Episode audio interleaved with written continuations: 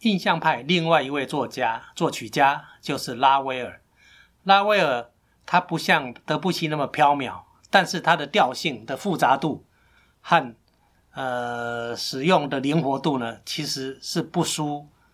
德布西啊，只是说他缺了一点飘渺感，对音乐史就比较没有那么被重视，但是悦耳度其实是很高的。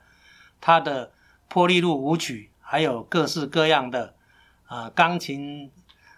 协奏曲啦，好或者他的配器法啊，这个譬如说展览会之画，经过他的配器画龙点睛，变得非常好听的曲子啊，所以拉威尔的，我个人也非常的喜欢。那像美国的呃作曲家啊，那他都到法国来呃向他求教管弦乐法。但是拉威尔非常的谦虚，他说：“你在美国都那么有名，干嘛跑到法国来找我呢？”啊，因为他的，呃，非常的谦虚，他是非常可爱的人，哎，个子娇小，然后他的道具都小小的啊，生活在一个很小型、很谦虚、很可爱的一位作曲家。